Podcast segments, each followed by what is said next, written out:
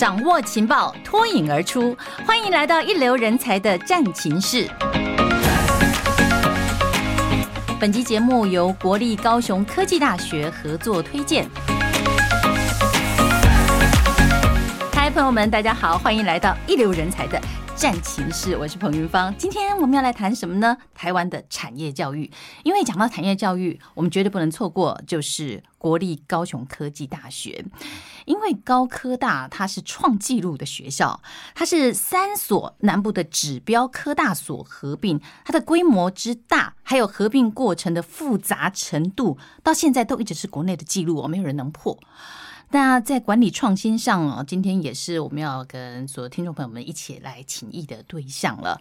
不过呢，呃，这个高科大是一直是以教学为治校最核心的任务，为什么？因为人才最后都会进入产业，都要去贡献国家社会啦，为人类来做事。那今天我们就邀请到高科大来跟我们谈产业人才的培养，还有就是人才和产业发展的一个共进策略。我们现场先来欢迎的是高科大的教务长谢淑玲，教长您好。嗯，云芳好，各位听众大家好，我是谢淑玲，欢迎教务长。是，还有一位是产学长谢其昌，产学长您好。大家观众大家好，哎，我是我是高科大谢其昌，欢迎两位。今天很高兴我们要听到两位从这个南台湾过来哦，专门要跟我们谈的就是，好，我们立刻针对这个产业人才。来谈一谈呢，嗯，想说产学长，我们先来聊一聊好不好？是不是哦？我们在针对产业人才需求上有一些大略的预估，例如说啦，产业类别，还是职务别，还是阶层别等等。其实现在高科大是全台湾第二大的教育教育学府哈，是。那他一年的毕业生大概在七千多人哈，嗯，那相关理工科的学生有六十 percent 左右，是。那从再从哦，整个教育部的数据来看，从二零一七到二零二零的部分，它的理工人才是下降的，所以也就教育部在现在目前呢下降从一呃十万出头，嗯，到九万左右，是，所以最近教育部也推了一些政策，例如所谓的 STEM，就是所谓的啊理工人才的一个需求面，如何去刺激所谓的成长，是，好，所以也是从这一块里面。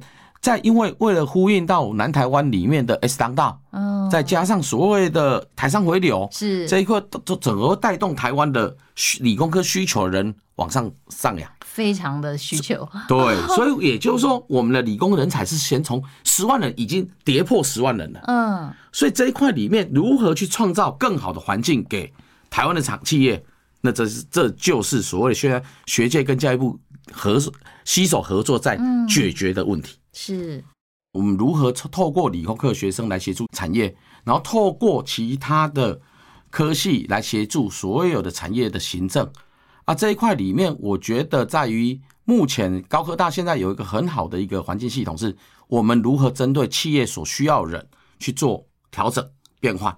例如，我们把学生的基础教育架好了，但是他的最后一里在哪里？嗯，我们针对学生的最后一里。我们如何去做？所以学校就会开创出不同的一个模式的课程来。那利用这些东西，我们可以去扣合到南部产业要的、需要的人才。好，这是目前高科的做法。那么在于在于所谓的跨域人才整合的时候，我们跟业界共同携手做最后一里的事情，由业界出体，业界出资，我们去找业师来把学生最后一里把它接轨上去。那么对，因为我们的基础教育里面已经在前三年都已经完成了，是大学基础教育。嗯，那大大四的部分，我们希望扣合到哦，其实这一块里面，当然我们我们在请我们教务长补充，在在学制上面，他们帮忙了呃采学处这一些很多的制度变的突破。那在于这一部分来讲，我们请夜师出题，学生解题，去解他需要以后就职的线上的问题。嗯，然后直接对在在校就让学生去解这些问题，那么过来到四年级去做实习，那实习到禁用之后，这些薪资由学校方帮学生先跟企业谈好，先谈好薪资条件是是，所以以目前来讲啊，我们现在以南部的上市贵公司都愿意出资到大学学生四万至四万二之间的薪资，新鲜人耶，对大学，但是我觉得我觉得这一块里面还不是我们。最重要的了，我们其实我们还是希望把我们人才如何去深化，嗯，把薪资往上提。因为我觉得，对，因为南部往早期都是所谓的，哎，低薪产业，被人认为低薪产业。但是南部有很多的学生是很优秀的，是。然后也就是现在以整个国家的产业政策里面已经难移了，难以了之后，它会造就这些优秀人才很快进入产业。是。那如何我们去帮他做好了，准备好了？那我们这一块里面，产业学院学程也要请我们教务长大概跟我们分享一下。嗯，我觉得人才的培育，事实上它应该拉长时间来看。也就是说，其实学生在进入我们科大，呃，养成这些扎实的基本功、专业能力之外。那他其实进到产业，他就是从基层开始做起。接着企业呢，为了因应这个产业的升级跟竞争的压力，所以就会变成是他要做员工的在职训练。那在这个过程当中，一方面会鼓励员工自己去进修，一方面他就可能会跟我们学校来进行合作，做人才的培育。那这时候就会透过所谓的产业专班或者是在职进修班，去提升人才的能力精进。是，那让这些人才能够进入。高阶的研发跟管理的任务，从这个硕士甚至于上上延伸到博士。除了正规的学制之外，学位的取得之外，其实业界也会跟学校来进行产学合作案。刚才产学长所提的这种状况，就是指业界会把他现场的问题，希望跟学校合作。那由我们学校的老师的专业带领着学生一起去解决业界出的出现的问题。嗯，那透过这个过程当中，其实业界也在观察我们的学生。是观察这些学生是不是对企业真的投入，那他的能力是不是真的够？那透过这样的机制，其实可以达到毕业及就业的衔接问题。因为你透过在做呃产学合作案的过程当中，就可以让业界看到你的能量。当然，一毕业之后，你就可以顺利的进到职场上去工作。嗯，所以这样说来。企业界等于要等的不是人才的养成了，只是把薪资再准备好一点了。是，完全是要因为学校已经要把人才哦都准备好了。其实人才养成这件事情，我们刚才听两位讲也知道，其实我们从大一点的图像来观看，就是呃，也许。新成立公司以及转型中的公司哦，短期之内来看或长期的观察，它会有不一样的阶段，有人才需求也都不一样。每一个人也是一样。如果我们回归到，如果一个学生到毕业啊，他可能在职场从初期的这种基层逐渐成长升职，然后他面临到他要精进专业啊，他必须要加强他在新领域的能力。所以，我们现在先从学校，因为学校培养人才嘛，等于说从基础来看呢，我们有没有设定呢？每个学生要有什么叫做标准配备啊？这种必备款的部分呢？教务长，请您分享一下。好啊，好啊。其实我觉得人才的培育哦，我们可以把它从两个构面来说。第一个就是你自己的专业能力的培养，是。所以我们常常会听到说，啊，你哪个学系毕业的？嗯，好，这个其实就是你专业能力的培养。那对于科大的学生来说，比较特别的是，因为他对接早期，他可能是从技术型高中来的，所以他可能过去可能就是机械科啊，或者是汽车科。所以也因为这样的过程当中，其实他本来在技职体系的学生，他本来就有一个专业了，所以来到科大端他就去深化。但是第二个区块，我觉得是比较重要的一个部分，就是人与人文底蕴、人品底蕴的养成。是这个人品底蕴的养成，不管你是哪一个专业。哪一个呃路程当中，我觉得它都非常的重要，因为我们想象一下，我们人每一天会遇到非常多的状况，嗯，可能学生从大学毕业之后，你进入职场，你会遇到职场上的问题，你会有社会议题的醒思或者是思辨，甚至于你会有情绪低落的时候，那这些过程当中，我们怎么样让这个学生的人品底蕴能够有好的养成？所以在我们学校来说，在高科大来说，我们就是透过共同教育学院来开展这全面向的，让学生的底蕴能够增加。在共同教育学院里面，其实我们就是去扩展学生在各个面向如何去平衡学生专业能力以外的能力。那从这里面来看，我们看到是第一个学生需要的是语言能力。嗯，那这个语言能力其实。呃，除了第一个大家很在意的外语能力的培养嘛，我们现在不是双语大学吗？那第二个部分是学生应该有论述跟表达的能力。嗯，当我很喜欢一个人的时候，怎么讲出来的话，听起来像是我很讨厌你啊！哇，这到底要怎么样表达呢？嗯，好去，这有关在进到企业里面以后的人际关系好不好啊？是啊，对呀。然后明明就是他其实是想要跟你表达善意的，可是别人感觉起来怎么是好像很冷冰冰的？嗯，所以这个我觉得论述跟表达。表达能力其实也非常的重要，是因为从基础的工作到你复杂呃负负责更复杂的专案的时候，这些沟通能力其实都非常非常的重要。另外，我们其实也透过很多专案型的计划来训训练学生的叙述跟表达的能力。是。像我们执行教育部的议题导向叙事力计划，我们就把学生实际带入场域当中。那我们扣合了整个 SDG 的议题，把学生带入场域里面，让他们去发现社区有什么问题，去探究这个地方有什么问题，然后回到教室里面来，我们再来想想看是，是那这些问题我们可以怎么解决？那其实这里面我觉得很棒的是，因为学生会跟不同领域的学生一起去看这个问题，我们可能。同一个问题，你的感受跟我的感受并不一样，你提出来的解决方案跟我提出来的解决方案也不一样。但是无论如何，我们就是在解决这一题。也因为这样，其实我们就触发了更多的可能性，因为我们就会听到不同的声音，而又而且有不同的交流。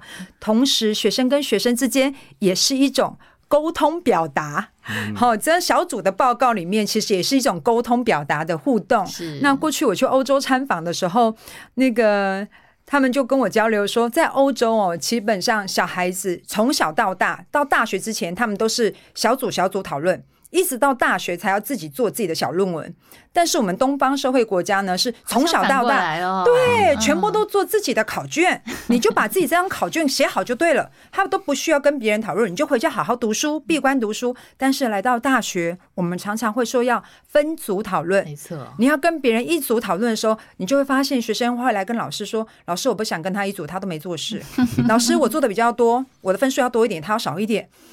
所以你就会发现，其实我们东方的教育可能到大学里面才会学着跟别人沟通跟互动。没错。所以我觉得，其实在这个人才培育的养成里面，这个部分在语言跟论述能力的表达，我觉得是非常重要的。相当重要，因为到企业里面，常常我们都要面对要团体合作，对，团队的精神很重要。如果沟通表达的不好的话，很多状况都会发生的。是的，嗯，然后第二个部分，我觉得也蛮重要的是运算思维的培养啊，运算思维，嗯，运算思维的素养的养成。那其实，在学校里面，我们有五十个系，我们十个学院五十个系，所以我们就会 果然是超大大学。真的，我们其实我真的觉得，我们有五十个学院五十个系，有两万将近九千两万九千个学生，所以你知道是。这些运算思维，大家都觉得现在城市设计很重要啊，资讯很重要啊。但是我们的学系差异太大了，所以我们就会把资工领域的学生跟非资工领域的学生设计不同层次运算的思维课程。嗯，因为如果不是资工领域的，我们就会从扎根的啊逻辑思考训练，那个运算思维训练。否则，如果你一开始教他写程式，他可能就觉得这是什么啊？这这什么符号啊？但是如果是资工领域的，我们就会用。更进阶的那种专题导向的方式来带领着学生提升他城市设计的能力。嗯，那事实上，不管从事哪个行业，我想各位听众应该知道，很难不做到资讯化的。是，嗯，真的。可是也因为资讯化，其实它可以帮助我们提升很多很多的效率。嗯，所以如何让学生们在学校里面就有这样运算思维的能力？他可以在不同的领域，不管他是读金融、读管理、读物流、行销。这些的，他都可以利用这些呃资讯的能力，将这些数据转化成你可以来预测的现况或者是模型。嗯，然后甚至于高深一点点的，还可能在智慧制造或 AIoT 物联网里面，可以利用城市来实现我们想象中更聪明的、更有效率的工作。是。那我觉得有一件事很重要是，是我都会跟学生说，具有运算。嗯，具有逻辑运算的能力不一定会让你成为很会写程式的人，但是只要你能够懂得这个运算思维，你就可以运用更科学的、更资讯的功能来提升你自己的表现。其实，所以我才会觉得这其实是一个现阶段在开展人才培育的时候一个很重要的基本款之一。嗯，那第三个面向就是要跟大家分享的就是人文艺术了。哦，因为我们高科大我刚刚说十个学院五十个系，但是可能在人文艺术相关的科系比较少，因为毕竟是科大。嗯，对，尤其是我们原来三校整并的时候。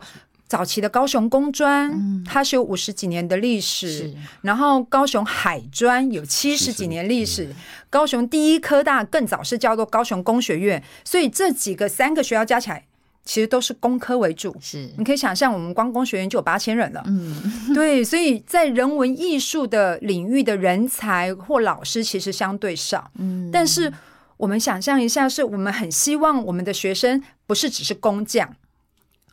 你就想你手上的 iPhone 手机，那个 iPhone 手机功能性很重要，它就是城市设计，它就是呃智慧制造，但是那个外形重不重要？那个美学太重要了，对，是他最值得骄傲的部分，所以你们才会那么的强调这个人文底蕴，就算在一个工科的科技大学里面，还是要全力来推。是、嗯、因为你看这个功能都很棒，但是那个外形会不会吸引你？会的，可是这样子怎么样让学生他那个人文底蕴、人文艺术能够深化他的精神里面？所以其实我们也一直觉得说，这个部分必须透过我们各式各样的活动或者是工作坊去深化学生这个部分。嗯、那我们也看到现在，你看新时代很多人都说网红很厉害，那为什么网红可以很厉害？所以我我我自己觉得是学生要有欣赏美的眼光。然后他能够能够了解说，诶，为什么人家就是不是东西好用而已，人家要选美的，那这个部分他才能够深化自己的数值，在未来在课程上面，甚至于能够去理解别人为什么这么想，不会早期说我这东西可以用就好了，为什么你不买？所以其实我就觉得说，这个人文底蕴式的培养，其实是我们学校也非常非常重视的。那我刚刚也提到是，是你你可以观察每一次贾博士在发。发表新产品的时候，他其实不会去强调它有什么什么什么功能，那些都是他们原来工程师会去 promote 的。他在发表会里面，其实他讲的是品味，他讲的是你对于当代生活的观察，以及你对未来的想象。那用这个方式来说服全世界，我们这一个。这一个新产品有多么的厉害，所以我们才会希望说，整个在学校里面，我们希望透过外语语言能力的提升，希望透过运算思维的提素养的养成，以及人文艺术的方式，人文艺术的养成，去深化我们学生的人格的品格底蕴。嗯，现在看起来我们这个高雄科大真的很努力，希望我们把我们学生的整体品味给拉升起来哦。刚才我们听的教务长谈了这种必备款了，我们学生的这个基础教育完全扎实的打好以后，接下来当然就是要进阶款了。在加强教育方面，哈，嗯，龚学长跟我们谈一下有什么样的规划呢？其实在，在呃，在目前高科大里面，在于所谓的产业链接这一块，人培的产业链接，叫我们希望学生产出一个就是所谓的实习及就业，实习及就业。那我们现在有个问，我们如何让学生在实习的时候，具有基础员工的能力，那我们把课程，把所谓的产业的课程拉回到学校来上，嗯，我们就请了产业，我们跟产业共开了一个叫做问题导向，也就是企业出题，学生解题，让学生很快的在学校能接受企业的在所谓的。工厂之外的训练模式哦，所以实习不一定是要到工厂之内去，反而是企业界的人才直接到学校里面一起配合。配合完之后，第在下半年之后就直接到实场域真实的实习哦。然后实习完之后，只要学生优秀，只要进呃学生态度对，然后进啊进阶到所谓的录用，嗯，哦谈禁用的部分，嗯，那么我们已经帮学生的薪资也跟工厂哎、呃、跟公司谈好了。那么我们希望把能在大学学生如果具有公司所需要的人才，是希望他能保障他的薪水。那我们现在目前来讲，我们目标现在已经达到了四万二，我们希望能提得更高。所以我们还现在还在努力，能把人才训练更接轨到业界去。我们就从案例来谈哦，我们来看文革的种苗，一颗一颗一颗一颗的计算找出来，而学生现在可以用 AI 技术。直接用快速的自动化的东西把它筛出来，因为文革的种苗像沙一样细，哇！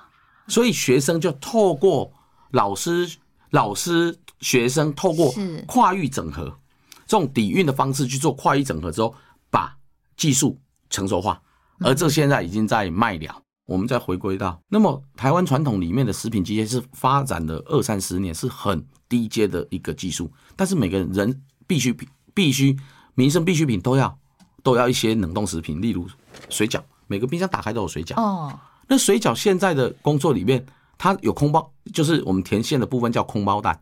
空包蛋有没有空包蛋根本不知道，反正消费者吃到空包蛋的时候再克数就好了，那就克数。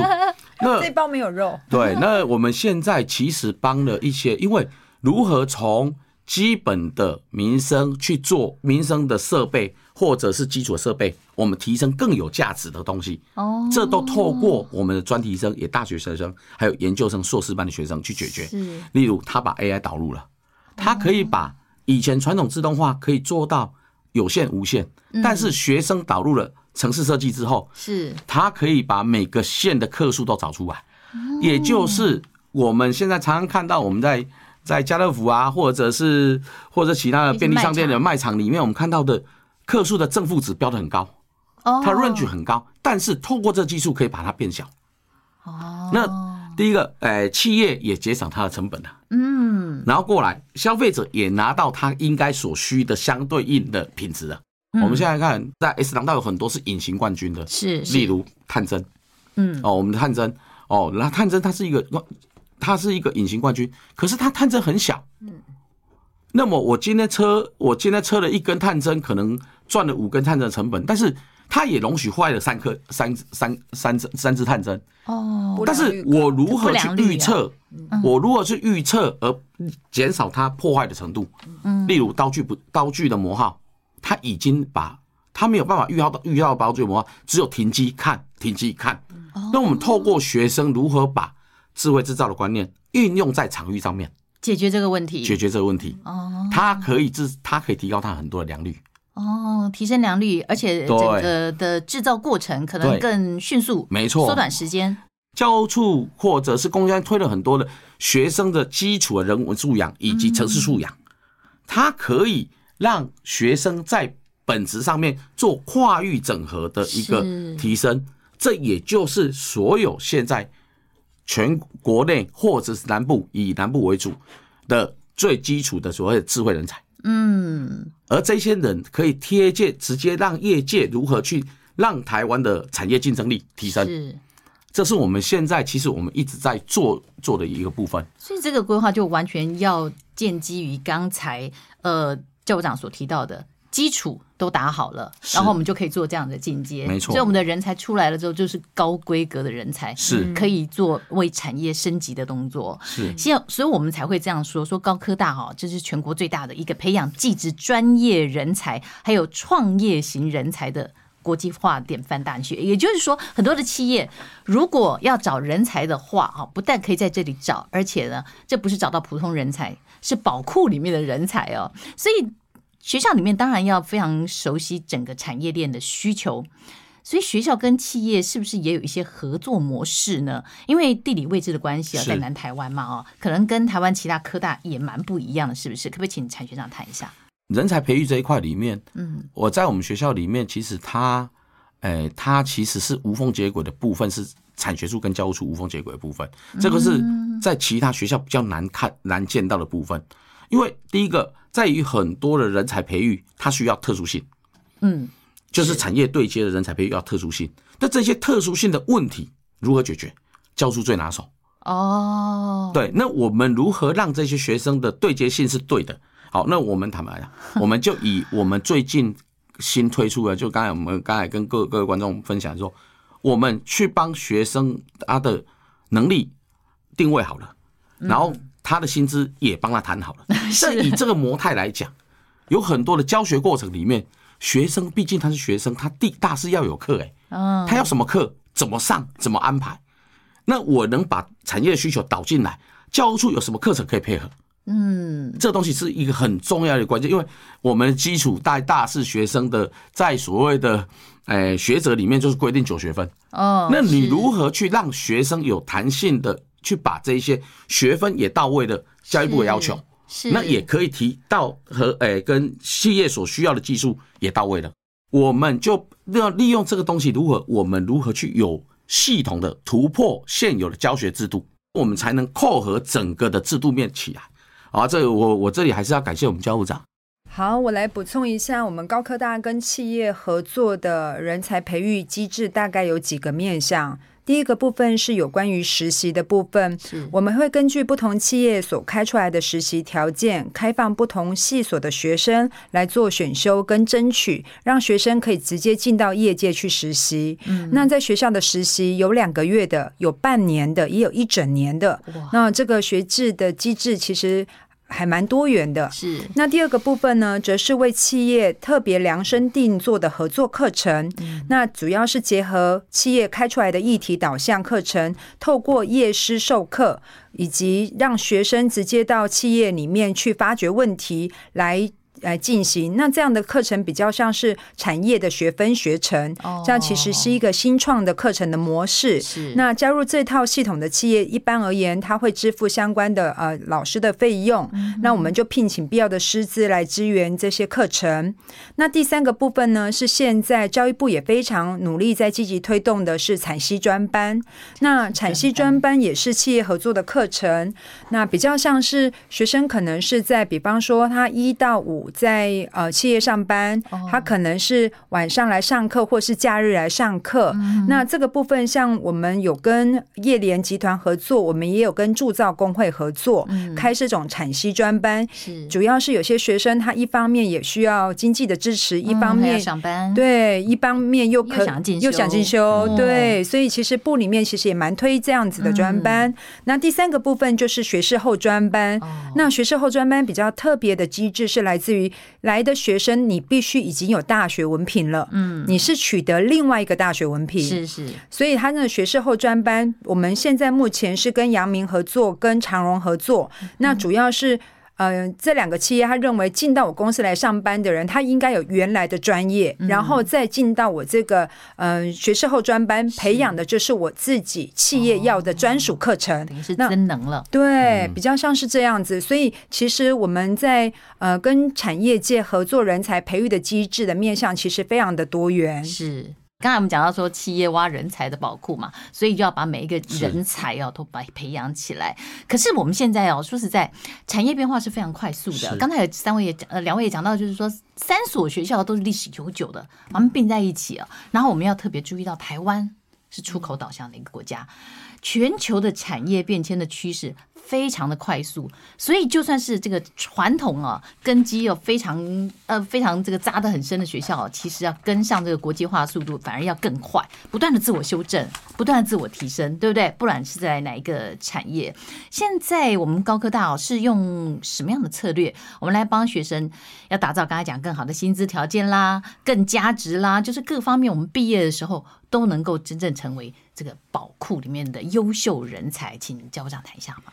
我觉得，嗯、呃，高科大合校之后，最大最大的能量，就是在学校里面就可以达到跨域的合作。跨域，你、嗯、就像刚刚我们产学长，他他其实是机电系的，是，我是食品系的，嗯，哎，机电系可不可以跟食品系合作？可以，哦，可以。而且我们不需要，刚刚刚刚前面来节目的时候，他也在聊天说，我们原来是两个是不同校区的、嗯、不同学校的，我们之前十年前就认识了，在不同不同学校的时候合校之后。我就不用特别，嗯、呃，还要去，嗯、呃，跟以前一样登门拜访。现在是走自己家的厨房，对不对？我们一张停车证可以进五个校区，对不对？所以那个就是跨域合作最好的平台。而且陈学长刚刚还谈到文革去了，是啊，所以你真的跨域了，真的。所以我们可以还有水饺，水饺那一块就是跟。跟食品系合作的，那是我实验室跟食品系合作。最好的合作。所以我觉得，其实合上之后，高科大最大能量给学生怎么样加值的，呃，加加值的条件，我觉得是老师的合作增加了，学生的跨域学习合作增加了。是，我们可以透过课程做全面性的人才养成。你就把它想象从余温到餐桌，是。我自己很厉害的人养鱼，然后食品业可能会把鱼。呃，做成加工，然后我们行销业的人可能就会把它拿去卖，嗯，然后我们设计系的人会把它包装弄得很很精美，设计的很美，那行销系就会知道去哪里铺货，然后供应链系就会知道如何物流会比较省成本，嗯哼，所以我觉得这整个整个学校里面最大最大的量能，应该就是让学生可以有跨域合作的平台，因为我们透过课程的链接，他就会知道说原来可以这样弄，而不是是我只会我的食品专业。我们听到这里就知道为什么学校要结合起来了。真的哦，我真的三个学校合并起来，原来可以做这么多的事情呐！是把所有的东西，您刚刚说的，直接从余温到我们的餐桌，全部链接起来。是的，而且我自己是非常正面看待合校，就是这个效益。我觉得合校真的是很棒，因为它让我们想象了 无限的可能，原来可以这样啊！好，那我们来谈谈哦，因为我们从南台湾过来嘛，哈，我们也特别成为现在大家都认为说，哎，高科大就是我们南向的一个基地哦，我们要往新南向走。台湾的新南向其实哦，对我们打开国人的国际视野是有很大的影响的，因为台湾本身早年我们也走过那个产业起飞呀，有风光过，然后我们又经历过一段时间，就是我们好多的台商哦，都到海外去。再继续打拼了，所以邻近国家的重要性，现在我们其实很多台商都相当的重视啊。现在在国际化这个领域里面，我们高科大是怎么做呢？要让呃高科大本身成为南向的基地，学生要培养什么样的眼光去认识世界，并且走向这个世界？我们现在从台湾的本质来看，第一个，谁最接近南向政策的距离？你有地理上的优势，地理优势就在高雄。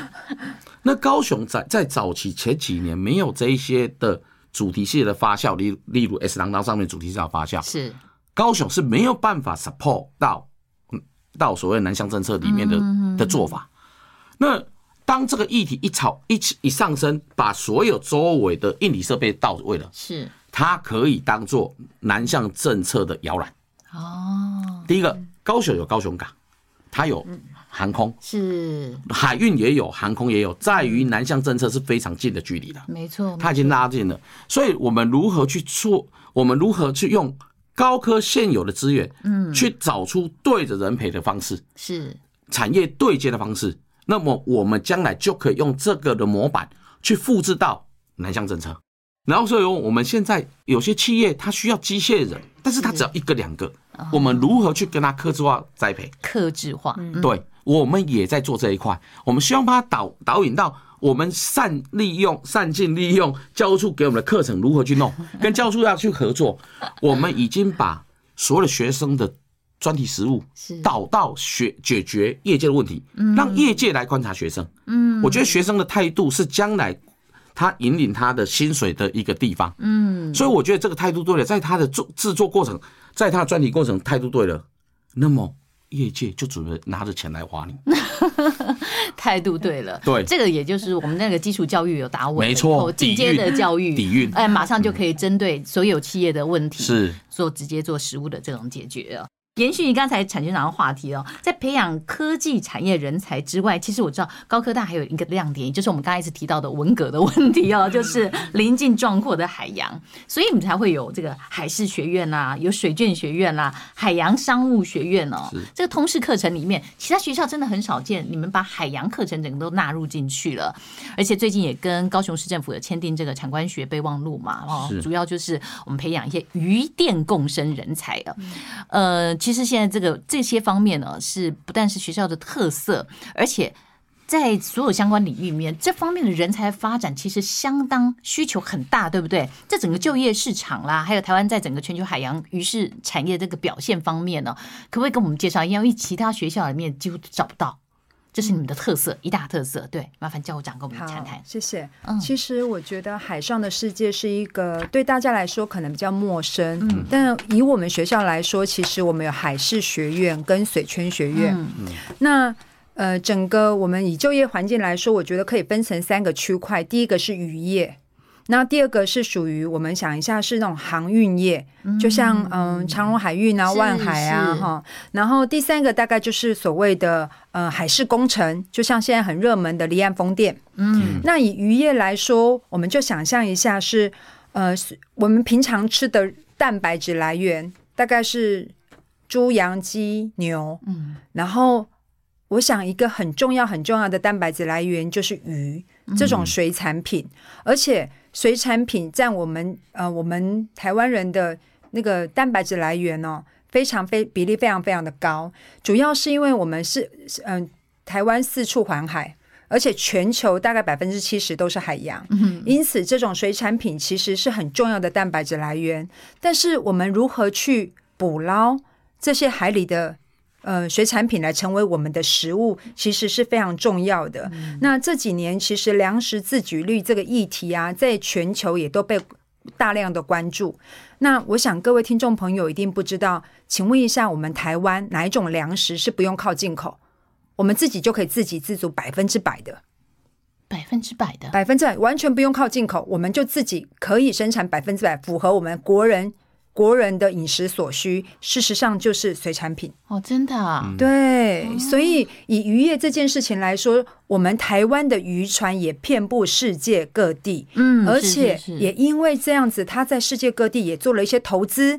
我们把渔获捞起来之后，可不可以在在地的水产加工厂就做了切片？做了冷冻，因为他有时候一次出海出去，可能要三个月、半年，把渔获都都捕捞了，但是他不可能再开回来啊，哦，所以他就在就地，就在当地的国家，然后就设立了加工厂。所以，我们其实台湾的渔船真的是遍布世界各地。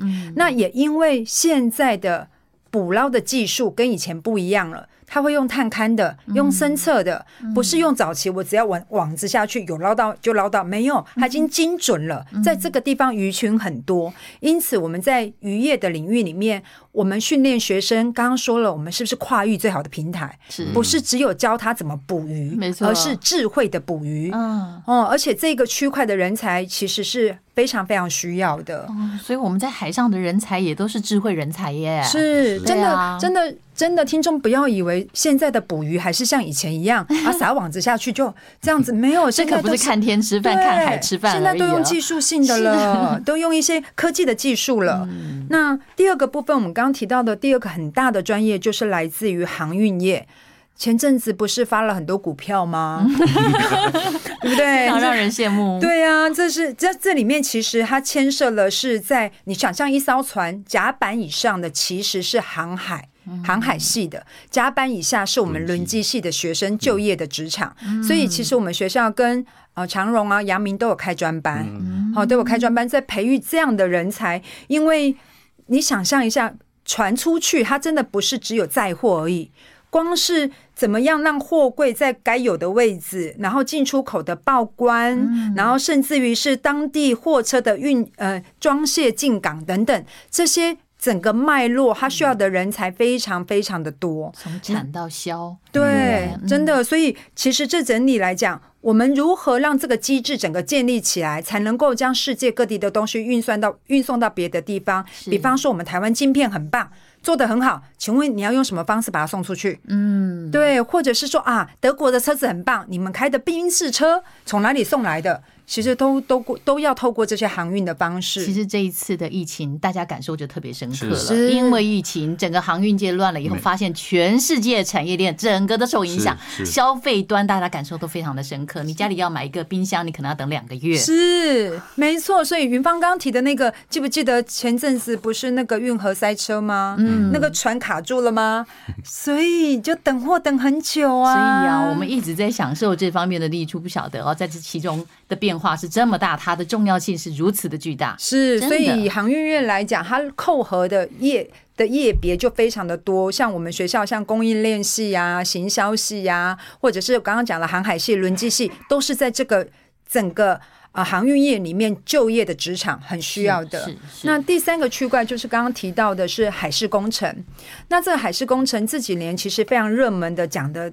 大概就是除了离岸风电以外，刚刚陈学长不是也说天上地上跟海里面我们都管吗？没错，对，像海洋环境包呢，对啊，水下工程、水下探勘这些其实都是非常非常重要的啊，我们国家的产业。未来呢，我们在国建国造，我们学校也有造船系，国建国造预计也会增加大概五千亿的产值。哇，那像我们高科大，其实去年二零二一年我们也。呃签约动工我们国内第三艘的呃海事教育实习船，嗯，哦，那个光是那艘船实习船的建造成本就十六点八亿了，十六点八亿，嗯，对，所以这那个都是未来给学生海上实习要用的那个设备。嗯、那像现在除了这个之外，像海洋公约。哦，就是海洋，大家很容易会忘记，哎，怎么样才可以当船员？事实上，你得要通过海洋公约的测验的。嗯、对，海洋公约或者是像这些研究中心，其实也都增加我们台湾在海洋领域的研究的能量。确实，嗯，台湾在海洋方面。全世界都遍布我们的人才。事实上，台湾的船只现在在全世界各地都看得到。而且刚才哦，哎，教务长还提到，就是说，连国防业你们都是 都有一些相关的领域哦，在其中了。真的，人类都是在梦想的驱动之下，就做出很多不朽的创造。那想想最早年莱特兄弟发明的飞机，对不对？然后这几年这个太空的探索啦，还有永续的议题，都让我们哦，真的看到人类。不断的在创造，不断的在前进。其实我们要讲到高科大哦，你们刚才提到各个领域里面都包括，我相信在这个领域里面也绝对没有落下哦。我们可以谈一下哦，就培养一个永续人才的观点。我们高科大是怎么教育学生成为一个符合未来需要的人才？嗯、我们就永续人才来谈谈好吗？麻烦教务长。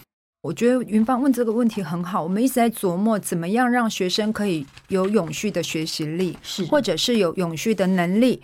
我们现在也许很热门，除了 SDGs 之外，到底还有什么？可能下一波、明年、后年又有新的议题了。嗯、但是我觉得很重要的事情是，我希望学生具有做梦的能力啊，我想想象力是，是。其实我也在努力思考着，是怎么样让学生有好奇心、有想象力。各位听众，自己想一下，你对于你的晚餐有没有想象力？今晚我要吃文蛤，对，或者是这个礼拜六我们要去哪里？有没有想象力？一样的，对于你的学习，你有没有想象力？很多事情的很多事情的落实，都是因为你的想象，所以。年轻人不应该轻易放弃那个做梦的权利，嗯，而不是只是把一件事情哦，这个课要考试，我把它读完而已，而是你要有做梦的能力，才有可能去实现梦想。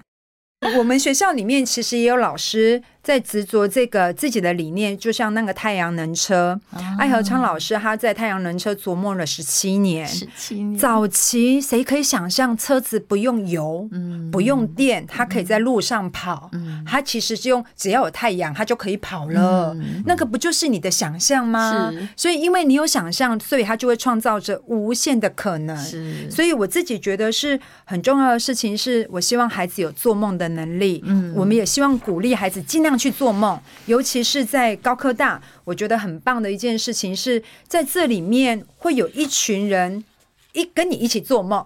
嗯，因为学校这么多老的学生，对，然后这么多老师会帮助你实现你的梦想。只要保持那颗好奇心，有那种做梦的能力哦，学校绝对有动力以及能量帮助你把这个梦想实现，是不是？我们这样有话说。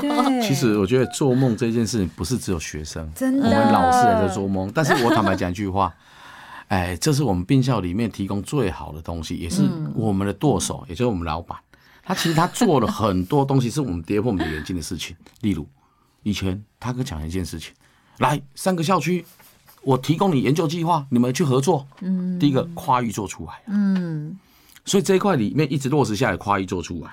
还有刚才淑铃讲的，我们在造船的部分，他让机械相关的主权老师合在一起的。嗯，我们不是只有造船，对，我们机械做它的后盾的，它只是运用科学，我们基础科学一堆人在做后盾，所以我们学校一盘机械相关的博士一百多个。国家在推的所谓的新材料成型技术，我们就有一台全国学界都没有的设备，两亿。将来一个一个基础成型设备可以做蒙皮，可以做什么？可以做这可以做蒙皮啊，然后可以做所谓的钣金成型啊等等这些东西，车辆电动车。所以我们变成当早期没有各校，呃，跟一个学校量体不够，嗯，整并完之后。透过，如果你能有效的把拼图拼起来，是，它会发生一加一加一大于三的效益。这是现在我们高科大所我在高科大所看到的一个效益。听到这个教务长跟产学长两位谈到的高科大。真的是我们南台湾的骄傲。真的不但是最大的学校，不但是南向的基地哦，更是人才的宝库，而且一直听下去哦，我觉得真的已经全世界所有的学位已经都囊括在内了。非常感谢今天两位跟我们的分享，谢谢你，感谢所有听众朋友们的收听，谢谢云芳，谢谢各位听众，谢谢。